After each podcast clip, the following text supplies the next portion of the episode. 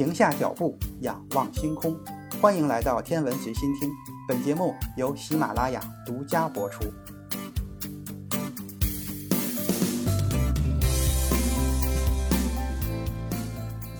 今天的节目，咱们来说一个黑洞。这个黑洞可不是一般的黑洞，它是一个让霍金都承认了错误的黑洞。这个黑洞就是天鹅座 X 一。北京时间的二月十九日凌晨，三篇论文分别在国际顶级的学术期刊《科学》和《天体物理学报》上发表。来自于澳大利亚、美国和中国的科学家们联合发布了对黑洞 X 射线双星。天鹅座 X 一的最新研究结果，在全新进行高精度的天体测量之后，天鹅座 X 一的距离被精确地限定为大约七千两百四十光年，大约是两千两百秒差距。这个系统中黑洞的质量大约是太阳质量的二十一倍，并以至少是光速的百分之九十五的速度在自转。这些精确的测量结果，成为我们深入了解类似黑洞系统的第一步。科学家们首先就利用此结果，对恒星演化的过程做出了更好的限制。结果发现，大质量恒星演化末期通过星风损失质量的效率比预期中要低，就是恒星风到最后吹不走这么多的物质。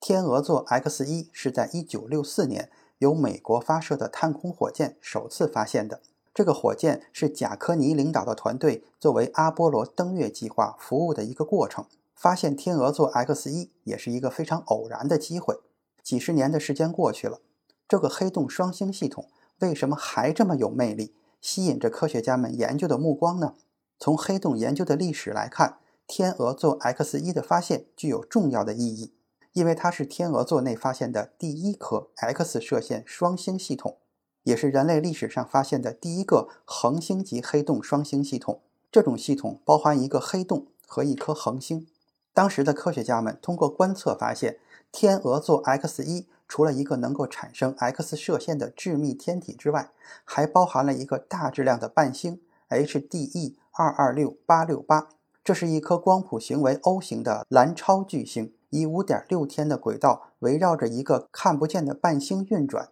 这个看不见的伴星，说明它不像普通恒星那样由核反应提供能量。随后，乌呼鲁卫星就是美国在一九七零年发射的一颗 X 射线探测卫星，揭示了这个伴星神秘的光谱特征。它在一百毫秒的时间尺度上表现出明显的 X 射线强度波动，这就意味着这个 X 射线信号来源于一个比较小的发射区域。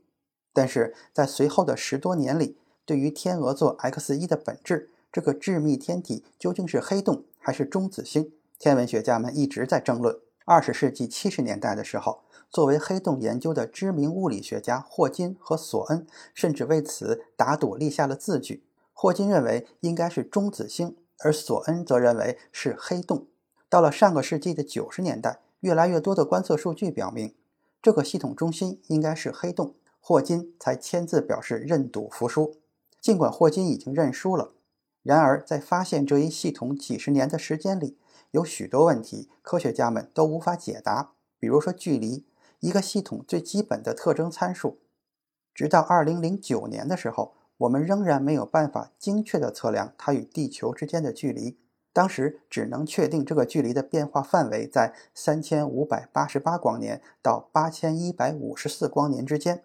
距离不能确定。质量的测量也就没有办法准确。当时认为这个黑洞的质量在2.7倍太阳质量到10.6倍的太阳质量之间，这个质量在很大程度上超过了3倍太阳质量这个中子星的托尔曼、奥本海默、沃尔科夫质量极限，所以基本上确认这个中心致密天体就是黑洞。就黑洞而言，它可以说是宇宙中最为简单的一类天体。从物理学上而言，只需要质量。自转和电荷三个参数就可以完整的描述黑洞，也就是说，只需要知道这几个参数，就可以将不同的黑洞区分开来。这也就意味着，我们地球上的不同物品，不管是桌子还是手机，当它掉入到黑洞中的时候，形状以及组成材料的信息，通通就在黑洞中消失了，最终只可能保留质量等信息。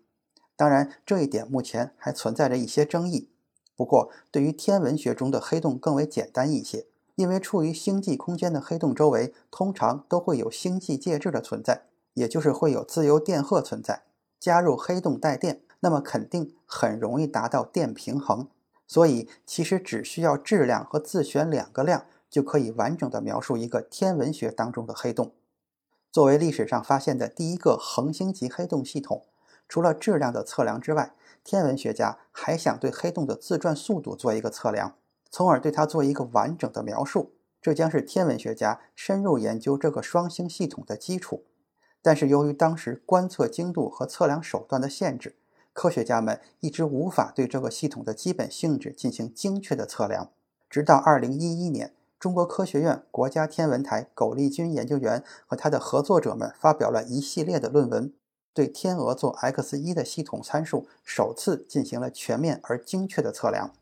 当时得出的结果是，这个黑洞系统与地球的距离为六千零六十七光年，质量为十四点八倍的太阳质量，并且发现黑洞的视界面在以百分之七十二的光速转动。那么，为什么十年之后还要重新进行一遍测量工作呢？其实，二零一一年推导出的系统参数和预期中大质量主序星的质量光度关系是不吻合的。而且，二零一三年欧空局的盖亚卫星发射升空，它获得的天鹅座 X 一的视差距离约为七千一百光年，和此前射电波段得到的六千零六十七光年相差比较大，因此。澳大利亚科廷大学的米勒琼斯教授领导的国际科学团队对天鹅座 X1 的基本性质进行了重新测量，最终他们得到了天鹅座 X1 黑洞的最新距离，这一结果为七千两百四十光年，精度达到了百分之八。